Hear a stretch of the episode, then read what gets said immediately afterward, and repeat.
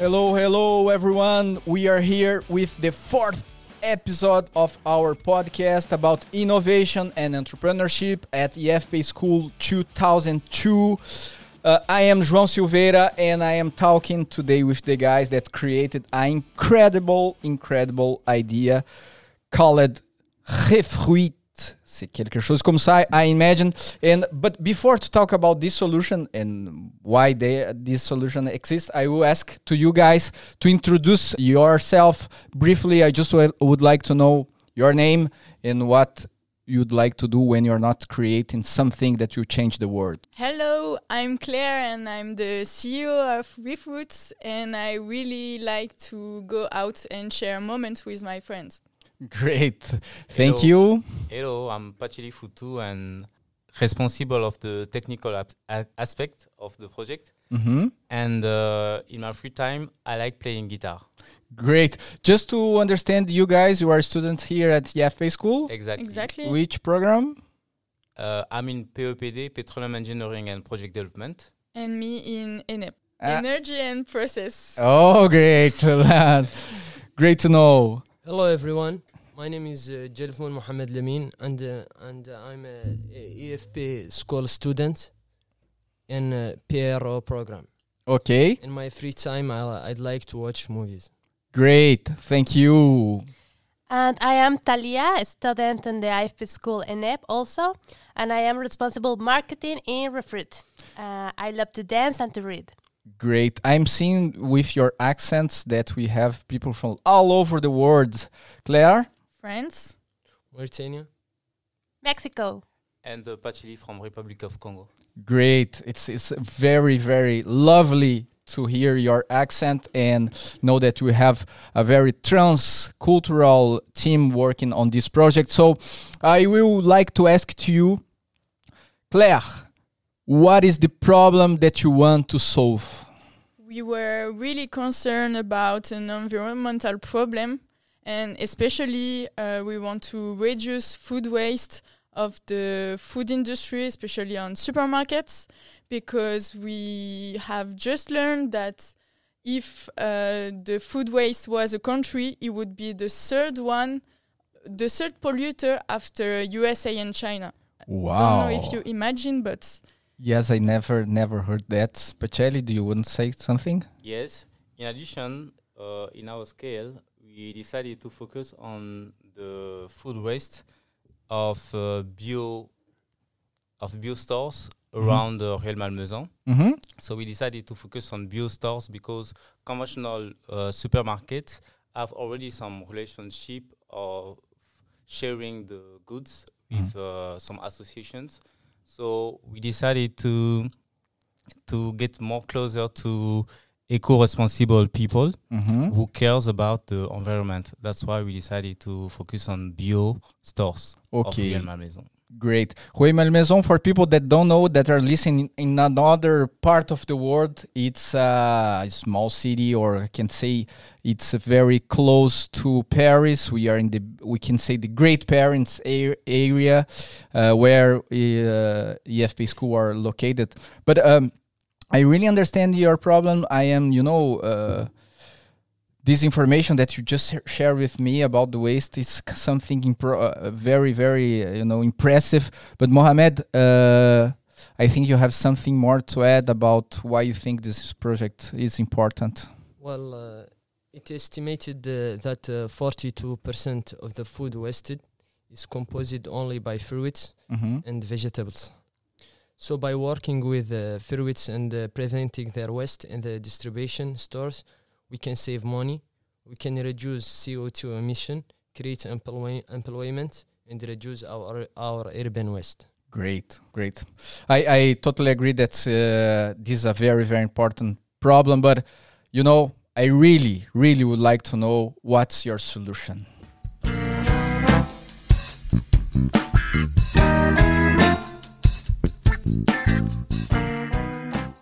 Talia, could you say to us how we would, you will find a way, uh, you know, to to to solve this big problem of of of uh, of uh, um, consumption. Ah, no, uh, it's Claire. Would like to answer that. So go go ahead.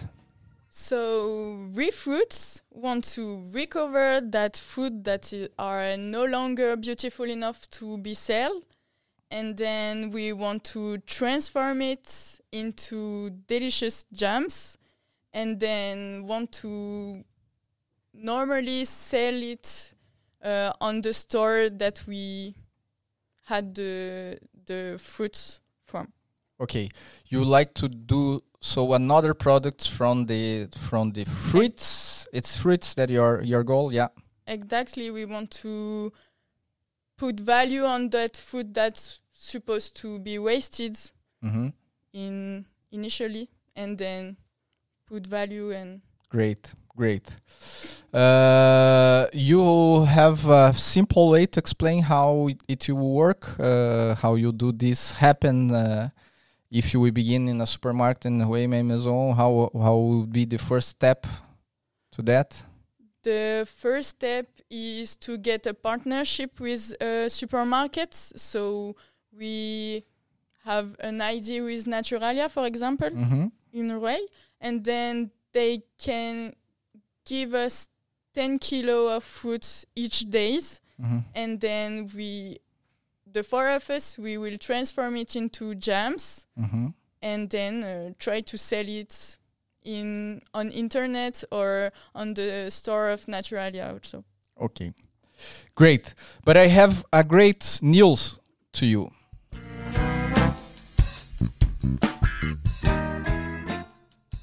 Okay, it's not a great deal, but let's suppose that I have one million euro to invest in you to go further with your project. What would like to do with this money? How would we help you to develop your project, Talia? So, with all this money uh, that you will give us to us, we will start by renting the local that we will uh, work on, the kitchen. We will buy all the necessary equipment blenders, cook table, jars, and the main ingredients. Uh, for instance, the sugar and the lemons. Uh, we will use all uh, this money also to distribute, to work on our marketing, to distribute flyers, to grow enough on social media to create a big community of people who want to really work on food waste. And uh, we will create employ- employment by hiring people who are in professional reinsertion and offer them a job uh, with excellent conditions. So this money will be quickly recovered because uh, uh, we hope that this uh, that this business will grow and that we can um, uh, also deliver our own uh, jams to uh, other around France and to work with other uh, bio stores uh, um, around Rueil-Malmaison also. Okay, great. You know, um, I really, really appreciate the journey that you are doing. Um, uh, until you know, we we begin with uh, nothing in two weeks uh, ago, and now we are uh, dreaming how we can find a solution for a very, very uh, um, important uh, problem in the world.